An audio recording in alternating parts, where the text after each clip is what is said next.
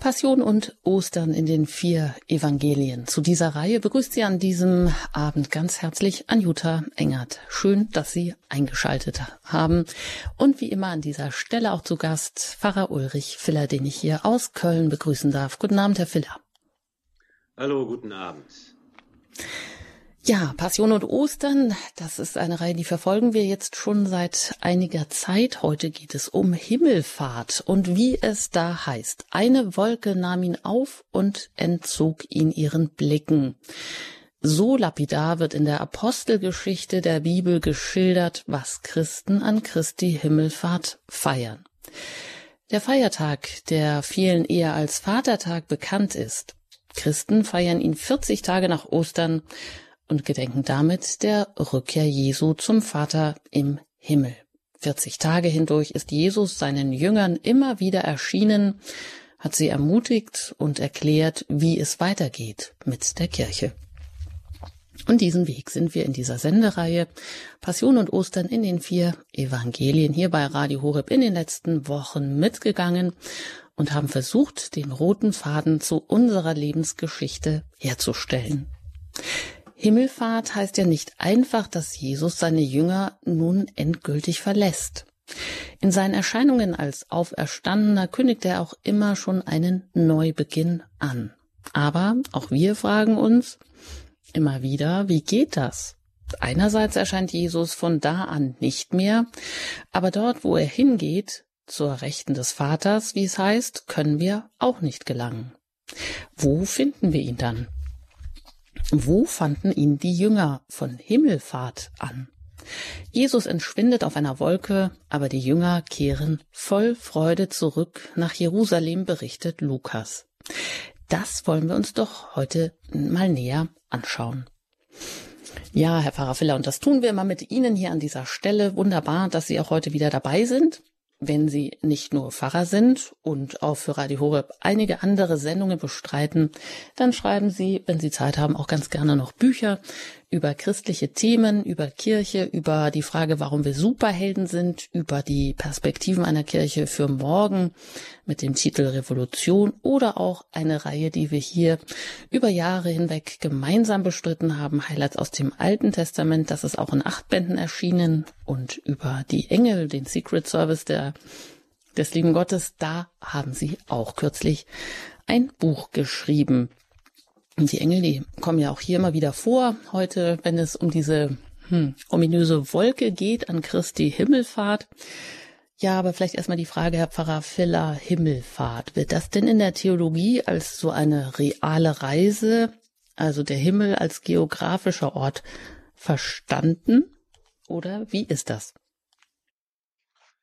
Ja, vielleicht können wir uns dieser Frage aus dem Englischen heraus nähern.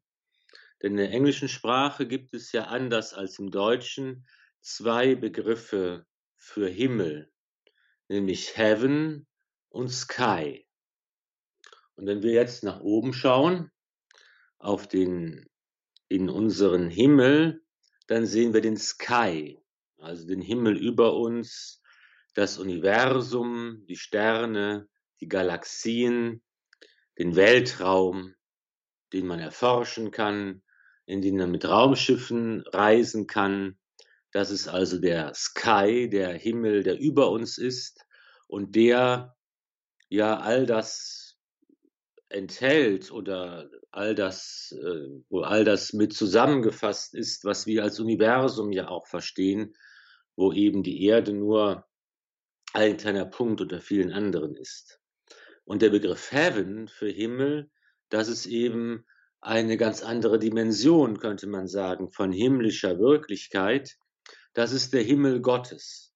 Das ist die Dimension Gottes, die sich allen naturwissenschaftlichen Forschungen entzieht, die man mit physikalischen, astrophysikalischen Methoden nicht messen kann und beschreiben kann und abbilden kann weil eben Naturwissenschaft per Definition sich nicht mit den Fragen des Glaubens und mit Gott beschäftigt, sondern nur mit dem, was wir in unserer Natur sehen und äh, erleben und messen und beobachten können. Das sind eben zwei ganz unterschiedliche Dimensionen, die in diesen beiden englischen Begriffen Heaven und Sky deutlich werden. Der Sky, der Himmel über uns, der Teil unserer Natur ist, Teil unserer Welt ist, und Heaven, der Himmel Gottes, der Teil der göttlichen Dimension ist, die sich unserem von unserer Seite aus den Beschreibungen entzieht. Nun sehen wir eben in der Auferstehung des Herrn und in seiner Himmelfahrt und in der Geistsendung einen Prozess und ein Ereignis, das diese beiden Bereiche verbindet. Das ist ja eben das, was wir als Christen glauben, dass diese beiden Bereiche, die Dimension Gottes und unsere irdische Wirklichkeit, nicht vollkommen getrennt sind voneinander, sondern sich begegnen.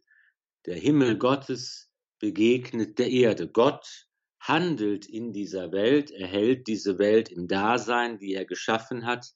Er wird Mensch in dieser Welt und dieser Mensch geht den Weg des Todes und er steht auf von den Toten. Und auf diese Weise werden Himmel und Erde eine neue Verbindung gebracht miteinander. Und in der Himmelfahrt des Herrn geht tatsächlich Christus. Insofern ist es ein reales Ereignis, das beschrieben wird, in die Dimension Gottes hinein. Er ist ganz und gar Teil dieser göttlichen Dimension unseren naturwissenschaftlichen Fragen und Forschen entzogen, aber eben nicht auf eine Art und Weise, real, dass wir sagen könnten, man kann eben jetzt das mit dem Fernglas beobachten, wie Jesus in den Himmel aufgenommen und in eine Wolke erhoben wird. Das sind, ist vielleicht ein Zugang, um sich diese Wirklichkeit der Himmelfahrt des Herrn zu erschließen. Ja, interessant. Sie sprechen also die beiden Begriffe aus dem englischen Sprachraum an für Himmel, Sky, eben das, der gewöhnliche Himmel, der ja schon ungewöhnlich genug ist für uns eigentlich, und eben der Begriff Heaven, der eben spirituell religiös gedeutet wird im Englischen, diese Unterscheidung. Und wenn wir jetzt diese beiden Ebenen mal hernehmen, also die profan gewöhnliche und die spirituelle Ebene, wie wurden denn die beiden Ebenen oder wie werden sie heute in, im liturgischen Brauchtum umgesetzt? Ich meine, vielleicht sollte man wieder Mittelalter anknüpfen, wo man das ja auch szenisch dargestellt hat, also als liturgisches Spiel, wo es dann vielleicht auch äh, vom Gewölbehimmel der Kirche Blumen oder auch brennende Hanfbälle herabregnete als Symbol für den Heiligen Geist, das hat die Leute ja bestimmt fasziniert und aufgeweckt. Wie wird das heute gemacht, Herr Pfarrer Filler? Wie werden denn diese beiden Ebenen, die profane, die religiöse, wenn man das sagen kann, im, im liturgischen Brauchtum umgesetzt? Also im liturgischen Brauchtum gibt es ähm, eigentlich, wenn man jetzt fragt, was ist von der Liturgie der Kirche her eigentlich vorgesehen, nur noch ein, eine Auffälligkeit im Gottesdienst, das ist nämlich die Osterkerze. Die Osterkerze, die in der Osternacht am neuen Feuer entzündet wurde und in der Nacht oder im frühen Morgen vor der Morgendämmerung in die dunkle Kirche hineingetragen wurde, deren Licht sich in die Runde verteilt hat, deren Licht sich ausbreitet hat und alles hell gemacht hat als Zeichen und Sinnbild der Auferstehung des Herrn, dessen Licht des neuen Lebens die Dunkelheit des Todes vertreibt. Und seit der Osternacht steht ja die Osterkerze an einem besonderen Platz, auf einem besonderen Leuchter normalerweise im Altarraum vor oder neben dem Altar. Und diese Osterkerze wird nun nach der Osterzeit, wenn die Osterzeit vorbei ist, an den Taufbrunnen gestellt und dann nur zu Beerdigungsgottesdiensten als sinnfälliges Zeichen unseres Auferstehungsglaubens vorne an den Sarg oder zum Altar wiedergestellt. Früher gab es eben noch andere eindrucksvolle Zeichen, um diese Glaubenswirklichkeit zu illustrieren, könnte man sagen. Da gab es ja den Brauch, dass man nach der, nach der Verkündigung des Evangeliums am Himmelfahrtstag dann die Osterkerze, die vorne stand, ausgelöscht hat als Zeichen dafür, als spielerisches Zeichen dafür, dass eben Christus nicht mehr in seiner menschlichen Gestalt sichtbar vor den Augen der Jünger ähm, äh, zu sehen war. Oder wir denken vielleicht an andere Bräuche. Ich habe es noch nie geschafft, aber das ist nochmal ein Ziel, Pfingsten in Rom zu sein, im Pantheon, in dieser wunderbaren Kirche, die aus einem uralten Bau besteht, diesem großen Kuppelbau, der oben eine Öffnung hat und wo dann am Pfingsten, Pfingstgottesdienst die Rosenblätter herunterregnen als Sinnbild des Heiligen, für die Flammen des Heiligen Geistes. Solche liturgischen oder Gottesdienstspielereien hat es ja manche gegeben, dass entweder früher eine Figur von Jesus nach oben gezogen wurde, um ganz plastisch, comicartig, würde man vielleicht heute sagen, die das Evangelium oder die Apostelgeschichte, die das beschreibt, ähm, darzustellen oder es eben gibt so andere spielerische Arten, das ins Bild zu setzen. Das ist eben vielleicht auch unserer Sehnsucht geschuldet, dass eben auch im Glauben, im Gottesdienst der Kirche immer das illustriert und dargestellt wird, was Geheimnis unseres Glaubens ist und was wir im Glauben feiern und bekennen. Mhm, jetzt hatte ich ja eingangs gesagt, dass äh, dieser Feiertag Christi Himmelfahrt heute ja wohl vielen nur mehr als Vatertag bekannt ist. Hat denn der Vatertag auch Wurzeln im religiösen Brauchtum des Himmelfahrtstages? Das kann ich gar nicht genau sagen, wo dieses Begriff des Vatertags herkommt. Ich dachte immer, es ist vielleicht ein Pendant zum Muttertag, der ja wohl älteren Ursprungs ist und schon längere Zeit gefeiert wird, dass man eben sagt, jetzt brauchen wir auch einen Tag, wo die Väter entsprechend Aufmerksamkeit äh, verdienen und Dankbarkeit von ihren Familien. Ich persönlich denke, dass eigentlich dieses Wort vom Vatertag eine tiefe religiöse Bedeutung bekommen kann, wenn wir überlegen, dass eigentlich hier es ja um unseren himmlischen Vater auch geht, dass Jesus zurückkehrt in die Herrlichkeit des Vaters, von der er ausgegangen ist, dass eigentlich hier sich dieser Kreis schließt, dass Jesus gekommen ist, um den Willen des Vaters zu erfüllen, dass das seine Mission und Sendung ist, dass das der Auftrag ist, den er hat und das, den erfüllt er vollkommen. Und jetzt wird eben im Zurückkehren zum Vater dieser Auftrag vollendet. Und insofern kann man sicher in einem religiösen und theologischen Sinne auch tatsächlich am Himmelfahrtstag von dem Vatertag sprechen, von dem Tag unseres himmlischen Vaters. Ja, dann wollen wir doch jetzt mal direkt äh, in die Quelle hineinschauen, in die Bibel, nämlich dort, wo von der Himmelfahrt Christi die Rede ist. Und die Texte haben Sie, Herr Pfarrer Feller, für uns zusammengestellt in einem Zusammenklang der vier Evangelien, äh, dass wir das auch einmal chronologisch lesen und miterleben können. Das tun wir gleich nach einer Musik. Da hören wir dann die Texte und kommen darüber ins Gespräch.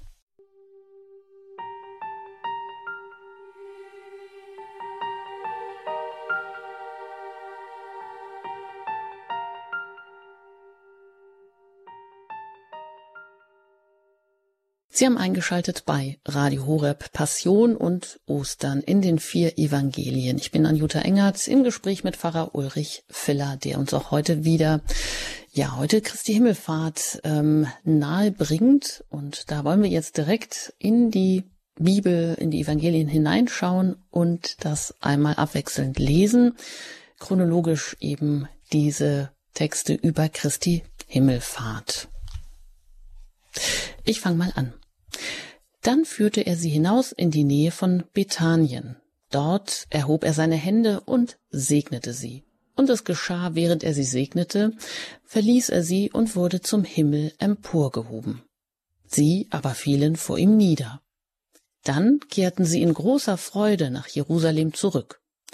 Und sie waren immer im Tempel und priesen Gott.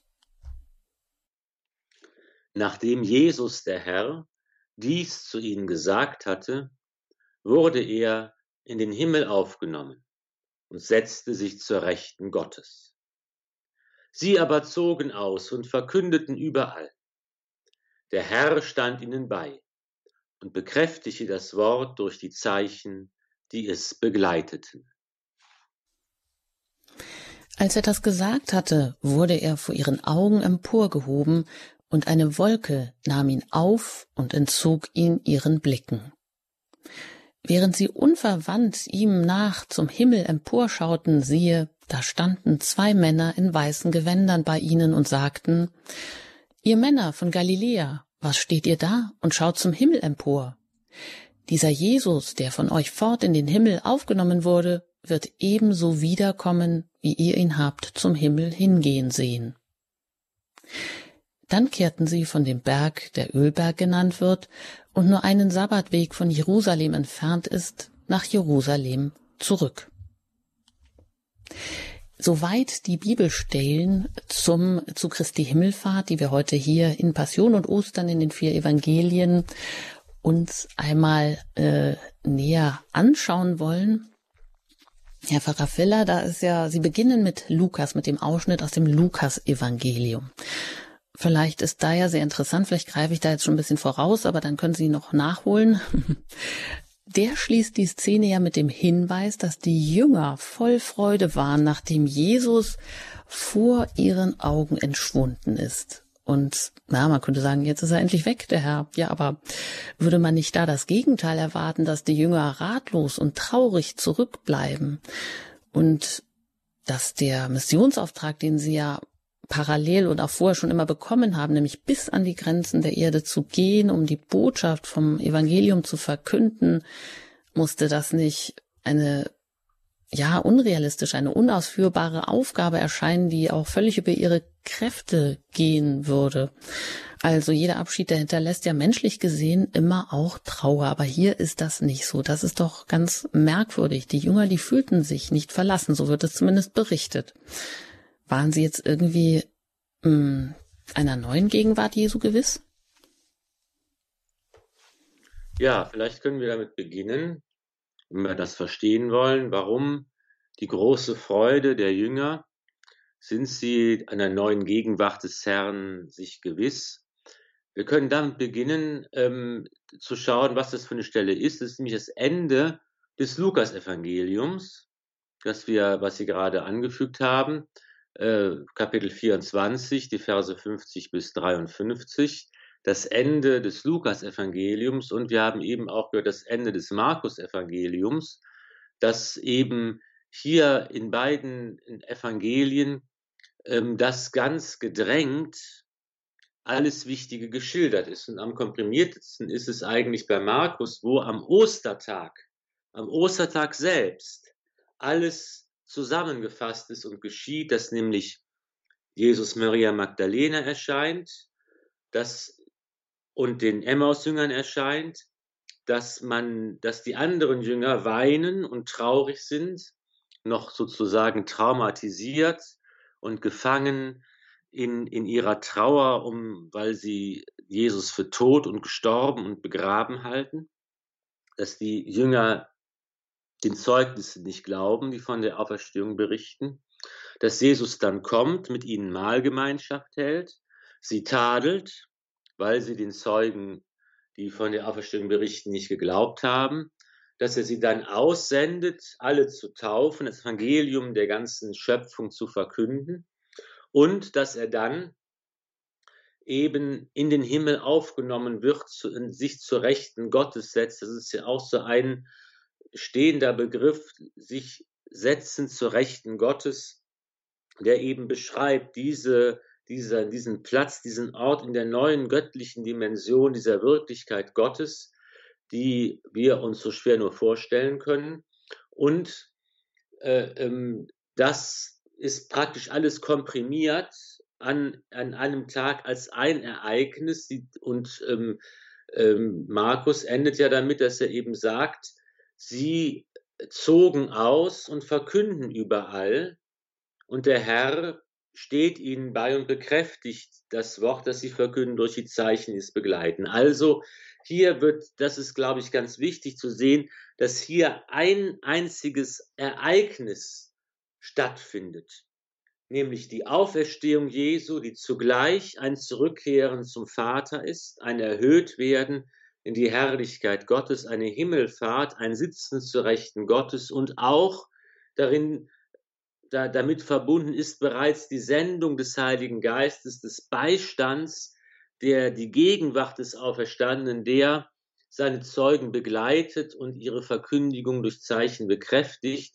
Das ist eigentlich ein inhaltlich zusammenhängendes Ereignis, das wir aus unserer Perspektive zeitlich in verschiedene Etappen aufteilen. Die Auferstehung an Ostern, 40 Tage später das Ereignis der Himmelfahrt des Herrn, nochmal zehn Tage später das Pfingstfest. Und hier ähm, glaube ich, dass es verschiedene Zugangswege sind, sich diesem einen Ereignis zu nähern. Man kann es verstehen als ein zusammenhängendes Ereignis, man kann es verstehen als ein für uns in unseren zeitlichen irdischen Dimensionen verstehbares Nacheinander von Dingen, die Gott zu unserem Heil tut, die aber in Wirklichkeit eine tiefe Einheit bilden. Und das ist eben diese, dieser Zusammenhang, der, der darin deutlich wird, ist immer, wer dem Auferstandenen begegnet, gelangt zur Freude. Das ist das durchgängige Motiv, das eben, das ist ja auch interessant, dass nicht das leere Grab alleine zum Glauben führt, dass nicht dass das leere Grab ein Beweis ist, der die Menschen zum Glauben zwingt. Das sorgt höchstens für Verwirrung oder auch für böse, üble Nachrede nach dem Motto, man hat den Leichnam gestohlen und so weiter. Zum Glauben an die Auferstehung gelangen die Menschen durch die Begegnung mit Christus, mit dem Auferstandenen selbst. Und diese Begegnung führt zum Glauben und sie führt zur Freude und sie führt dazu, dass man auf eine neue Art und Weise offen wird für die Wirklichkeit Gottes, für die Gaben des Geistes und dann bereit ist, sich senden zu lassen, um mit und durch den Auferstandenen ähm, sein Werk auf Erden äh, voranzutreiben und zu vollenden. Das ist eine ganze Reihe von, von wichtigen Dingen, die ja schon angesprochen sind. Aber das ist, glaube ich, das Erste und Wichtige, dass wir eben hier sehen bei Markus und also in den Evangelien. Lukas äh, führt ja in seiner Apostelgeschichte das später noch detaillierter aus, das Himmelfahrtsereignis, aber eigentlich wird gesagt, das ist alles ein Teil von Ostern, Himmelfahrt, Geistsendung, Anfang der Kirche, hinausgehen in die Welt, Verkündigung, das gehört alles zusammen. Und dann finde ich, äh, ist eben auch wichtig bei Lukas diese Notiz, dass am Ostertag Jesus dann die Apostel hinausführt in die Nähe von Bethanien, also wie am Abend als vor seiner Verhaftung, dass sie auch aus der Stadt hinausgeführt, jetzt gehen sie wieder hinaus und der Herr segnet sie. Und in diesem Akt des Segnens, wenn er die Hände erhebt und sie segnet, dann wird er emporgehoben in den Himmel Gottes. Und sie antworten auf dieses Ereignis in einem Akt der Anbetung. Sie fallen, fallen vor ihm nieder und dann kehren sie in Freuden nach Jerusalem zurück. Das ist also die Quelle auch der Freude, die hier deutlich wird. Der Auferstandene schenkt uns seinen Segen. Er wird in den Himmel Gottes aufgenommen. Das heißt, er ist nicht länger mit für unsere Augen sichtbar, sein, seine menschliche Gestalt ist nicht länger für uns sichtbar, seine Gegend, seiner Gegenwart tut das keinen Abbruch, weil er auf neue Weise, auf sakramentale Weise in der Zeit der Kirche bei uns gegenwärtig ist. Noch das ist eben ein Grund zur Freude. Mhm. Also inhaltlich kann man alles in einem sehen, aber menschlich wird das schwierig, sagen Sie. Und wenn wir uns die Jünger angucken und das auch, wie wir das in den vergangenen Sendungen ja auch immer wieder getan haben, da fällt ja eben doch auf, immer da, wo Jesus plötzlich erscheint, mitten in ihrer Mitte ist, sich auch zu zeigen, zu erkennen gibt, auch von seiner menschlichen Seite, aber dennoch auch von eben dieser neuen Seite. Da sind es ja die Jünger, die immer erstmal nicht glauben können, also ist jetzt hier, wenn ich jetzt nochmal auf diese menschliche Seite zurückkomme, ist das wie so ein Quantensprung? Also sind die von jetzt an, so wie bei Lukas beschrieben, ja, er segnet sie, er verließ sie. Das sind hier alles so diese ganz dichten Aktivitäten, die so hier hintereinander geschaltet sind. Sie fallen nieder vor ihm, beten ihn an und sie kehren zurück in großer Freude. Also ganz kurz und ganz knapp, aber mit doch ganz wichtigen Verben so ausgedrückt. Und jetzt ähm, kann man sagen, dass die Jünger von jetzt an auch nicht mehr in ihren alten Vorstellungen befangen sind, wie sie das bisher immer waren, als Jesus ihnen immer wieder so erscheint innerhalb dieser 40 Tage, die wir es offensichtlich brauchen, um begreifen zu können? Naja, ich, ich glaube, das ist vielleicht bei denen genauso wie bei uns auch. Ne? Das ist eben, manchmal ist der Glaube ganz stark, manchmal ist der Glaube etwas schwächer, manchmal kommt man in Krisen, manchmal ist man ganz überzeugt, manchmal erkennt man alles ganz klar, manchmal hat man Zweifel und manchmal muss man eben auch mehr lernen und verstehen. Es gibt ja zum Beispiel auch dann die, die großen Fragen, die in der Apostelgeschichte ja auch erzählt werden, die in, in der Anfangszeit der Kirche eine Rolle gespielt haben, die Diskussion, wie ist es mit den, mit den Nichtjuden? Am Anfang waren ja alle Christen Juden. Jesus und die Apostel, es waren alles Juden. Aber was ist eigentlich mit denen, die jetzt aus dem Heidentum kommen, mit den Griechen, die auch sich taufen lassen wollen? Müssen die auch äh, das jüdische Gesetz halten, wie es alle anderen auch machen? Und äh, wie, ist, wie, wie ist das Verhältnis also zwischen Judenchristen und Heidenchristen und, und, und, und was heißt eigentlich das Christsein? Muss man die Gebote des alten Bundes halten oder nicht? All diese Fragen, die dann virulent werden, die werden diskutiert und da gibt es auch nicht von Anfang an eine Klarheit. Da muss, das ist ein Prozess und da müssen auch die Apostel, auch Petrus zum Beispiel dann lernen, ach ja, auch den Heiden ist das Heil Gottes geschenkt. Auch sie können, dürfen getauft werden. Auch ihnen wird der Heilige Geist gesandt. Der Hauptmann Cornelius, der dann äh, sich taufen lässt in seinem ganzen Haus. Auch da sind wir Engel, äh, die, die mithelfen und Offenbarungen, Visionen vom Himmel, die den richtigen Weg weisen. Also diese, dieser Glaubensweg des Einzelnen geht immer weiter, wie es bei uns ja auch der Fall ist. Ne? Wir äh, sind ja auch, haben nicht, nicht so einförmig in unserem Glauben, in unserer Glaubensüberzeugung, in unserer Glaubensfreude, in, in unserem täglichen Christsein. Das kann ja unterschiedlich sein. Ne? Es ist manchmal stärker, manchmal schwächer, manchmal ist man müde, manchmal ist man voller Elan.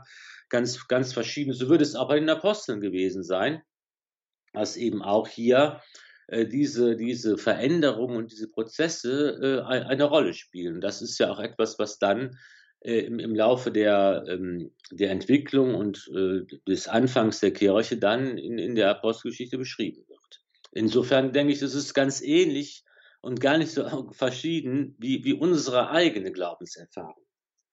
Hm, dann bleiben wir doch noch bei unserer eigenen Glaubenserfahrung oder was das für uns auch bedeutet. Ich fand das interessant, wieder bei Josef Ratzinger, Papst Benedikt in seinem zweiten Jesusbuch zu lesen, wo er schreibt, Himmelfahrt ist nicht Weggehen in eine entfernte Zone des Kosmos, sondern die bleibende Nähe, die die Jünger so stark erfahren, dass daraus beständige Freude wird. Ja, ihm jetzt erfahren wir ja auch, dass beständige Freude, äh, dass das schwierig ist mit dieser beständigen Freude. Aber was heißt das jetzt auch konkret für uns heute, wie wir uns immer wieder dieser Nähe Gottes ähm, gewiss werden können. Ja, beständige Freude ist natürlich schon insofern gegeben, als dass sie von Gott uns geschenkt wird. Ja, wir, wir, wir, neigen dazu, immer nur von unserer eigenen Befindlichkeit aus zu argumentieren, zu sagen, hm, ich freue mich ja gar nicht immer. Manchmal bin ich ja traurig und manchmal bin ich gelangweilt und diese Freude ist irgendwie, das ist ja immer meine eigene Perspektive. Wenn ich aber davon mal Abstand nehme und mir überlege, es geht ja gar nicht nur darum, wie ich mich gerade fühle, sondern es geht darum, was die Realität ist und die Wirklichkeit ist. Und die Wirklichkeit ist die Auferstehung des Herrn. Und die Wirklichkeit ist, dass, dass dieses Weggehen Jesu in der Himmelfahrt zugleich ein neues Kommen zu uns bedeutet, ein Kommen in einer anderen Form, eine Gegenwart eben in der sakramentalen Gestalt und in der Zeit der Kirche. Und das ist eben aber doch ein Grund zur Freude, der von Gott her immer da ist. Also habe ich immer Grund zur Freude, auch wenn ich persönlich in meiner Situation, in meiner Befindlichkeit, dass ich immer einholen kann. Ich glaube, das ist eine wichtige Unterscheidung, die wir machen müssen, weil wir viel zu oft einfach nur immer auf uns und unsere eigene Befindlichkeit schauen. Und das ist eigentlich nicht die ganze, nicht das ganze Bild, sondern es ist auch das Bild, das von Gott her uns geschenkt wird. Und da wird dann, ist eben dann schon der Grund zur Freude, die Quelle der Freude gegeben. Ja, dann schauen wir doch auch gleich nochmal näher auf die Episode in der Apostelgeschichte hin. Da ist ja auch die Rede von dieser Wolke und von den zwei Männern in weißen Gewändern, den Engeln wahrscheinlich, die hier auch erscheinen. Das tun wir nach einer Musik.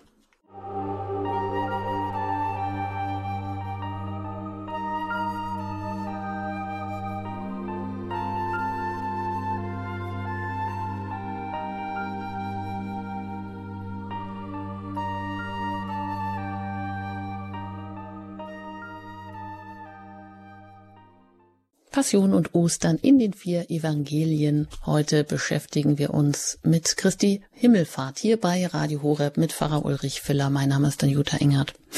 Herr Pfarrer Filler, Sie, wir haben jetzt schon einiges gesagt über Christi Himmelfahrt und darüber, wie diese Freude zu verstehen ist, in die die Jünger hier geraten. Und es ist ja auch an diese Verheißung geknüpft, eben die Kraft des Heiligen Geistes und den Segen, den äh, Lukas ja hier ganz deutlich auch beschreibt, den Jesus den Jüngern noch spendet, bevor er vor ihren Augen entschwindet.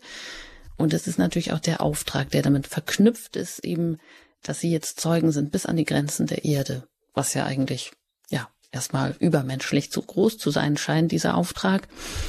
Mm, wenn wir jetzt auch nochmal heute fragen, es geht ja hier wirklich nicht um irgendeine ferne Erwartung, es geht um eine konkrete Verheißung. Da mögen die einen vielleicht auch ein neues Gottesreich auf Erden, das äh, neu erneuerte Davidreich ähm, erwartet haben, die anderen, die vielleicht sich in Spekulationen um die Wiederkunft Christi ergangen sind. Aber Christentum damals wie heute das bedeutet ja jetzt eben gerade nicht Geschichtsspekulation oder, sondern es ist, es ist Gegenwart oder es ist ganz, ganz real. Es ist eben nicht irgendwas, was völlig abgehoben ist. Es ist Gabe und Auftrag, oder? Genau, das ist ja dieses schöne Wort, dass die Engel sagen, was steht ihr da und schaut zum Himmel empor?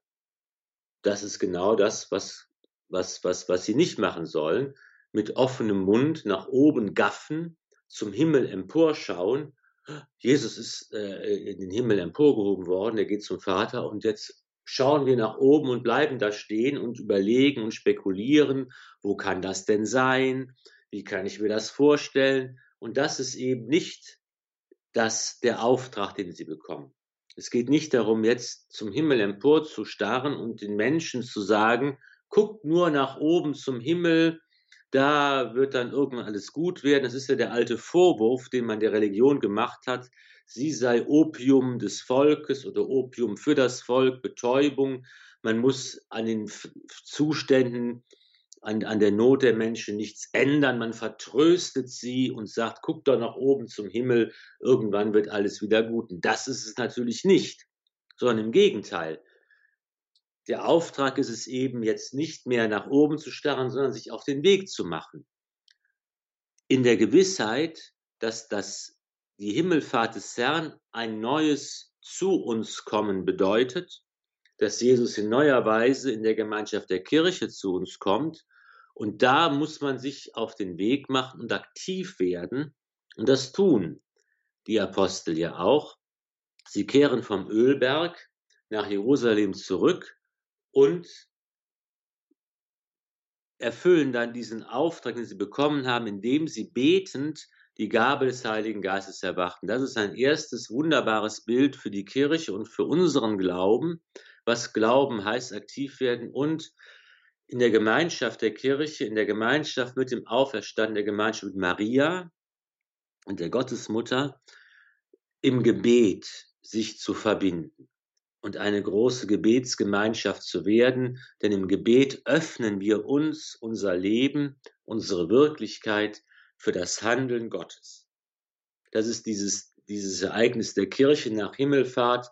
Man erwartet betend die Gaben des Heiligen Geistes. Und das ist eben ein Bild, ein erstes Bild, eine erste Konsequenz der Himmelfahrt. Nicht nach oben gaffen und sich in Spekulationen verlieren, sondern in der Gemeinschaft aktiv werden, im Gebet, in der Gemeinschaft der Kirche miteinander das Wirken Gottes und seine Gegenwart in unserer Welt erbitten und unsere Welt auf diese Weise für Gott öffnen. Mhm. Die Welt für unsere, also die Welt öffnen und aber jetzt haben wir hier natürlich auch noch die Wolke, von der hier die Rede ist. Und das ist ja auch nicht das erste Mal, dass wir so einer Wolke begegnen ähm, in dieser Wolke, das hat ja auch immer was geheimnisvoll, da geheimnisvolles, da entzog er sich ihren Blicken, schwebte so davon. Das erinnert ja auch an die Stunde der Verklärung. Da gibt es aber auch verschiedene andere Bezüge noch in der Bibel. Herr Pfarrer was bedeutet denn diese Wolke hier noch? Die Wolke ist immer das Zeichen der Gegenwart Jahwes, der Gegenwart Gottes, der Gegenwart des Ich bin da.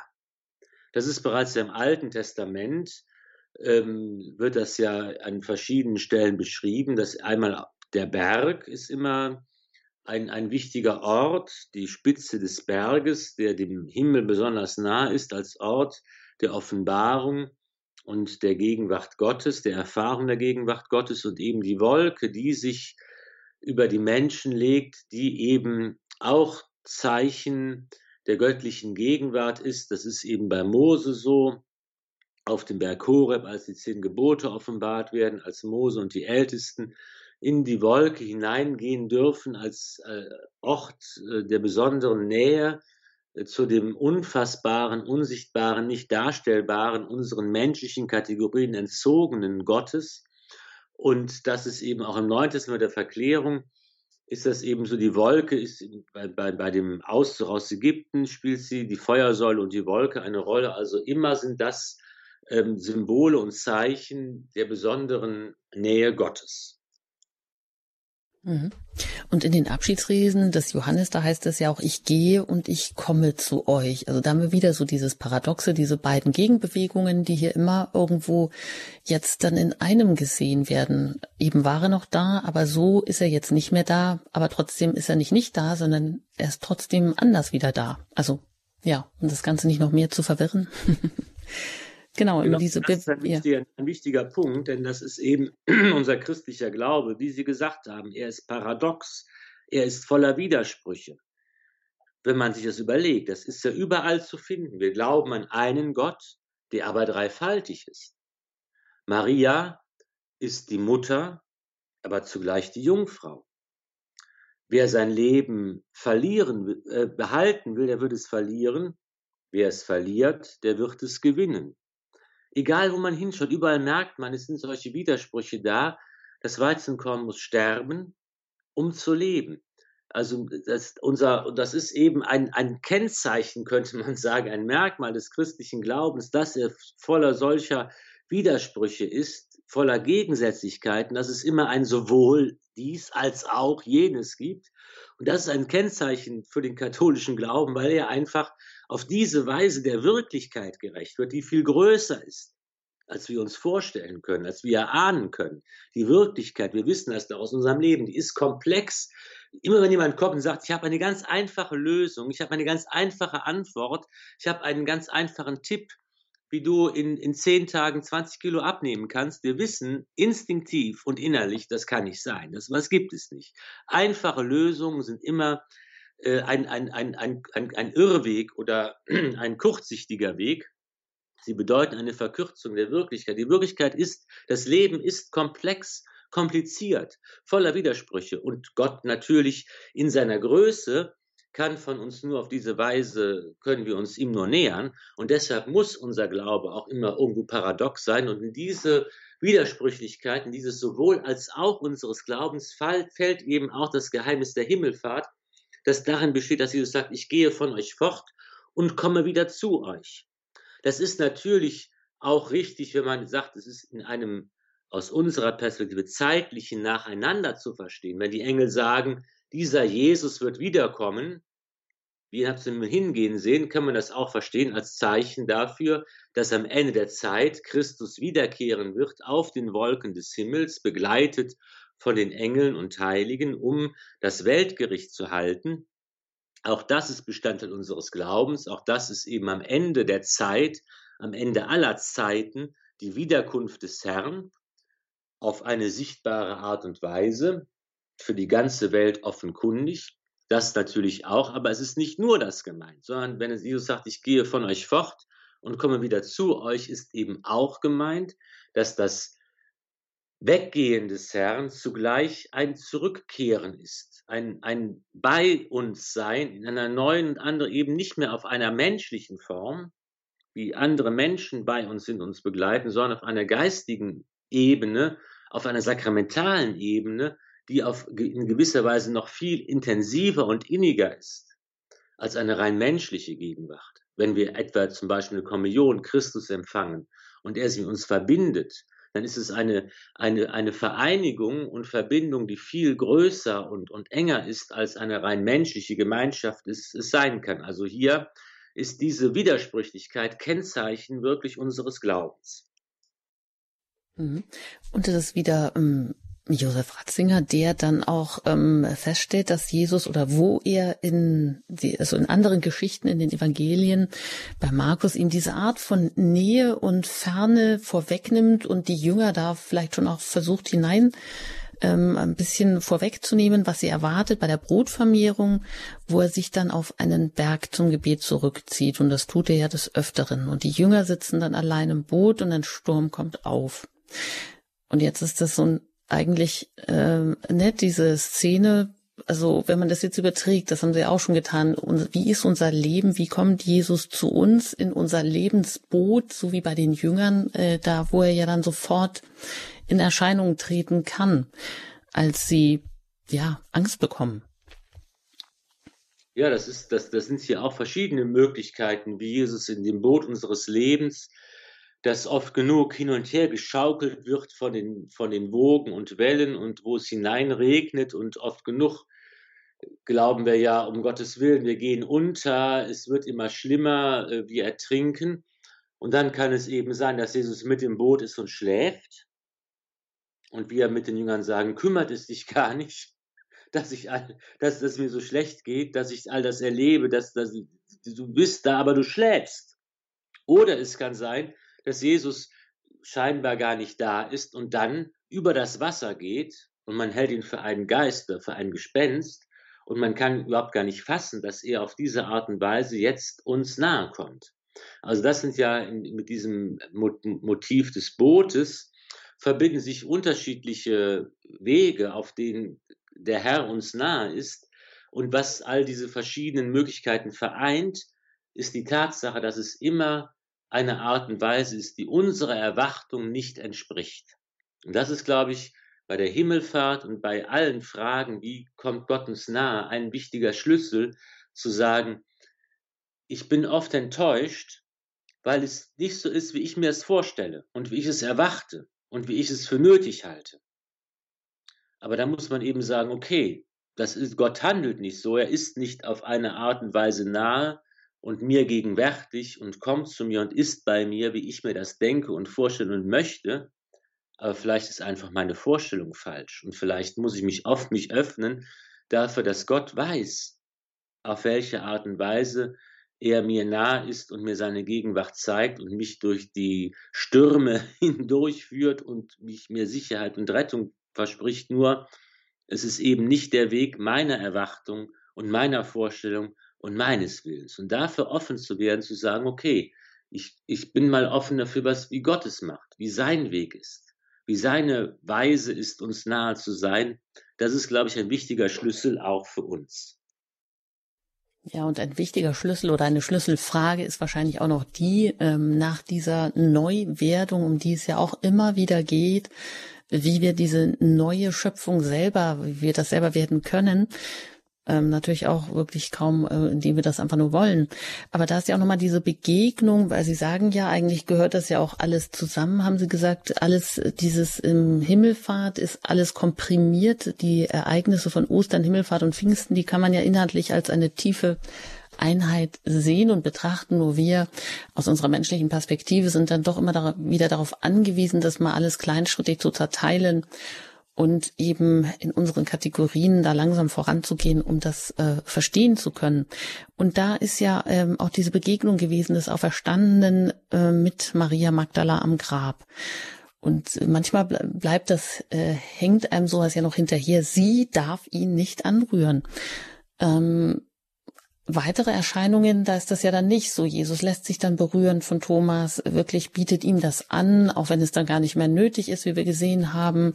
Er ist mit ihnen, er gibt sich doch als ähm, ganz auch als Mensch zu erkennen, aber hier ist das nicht möglich.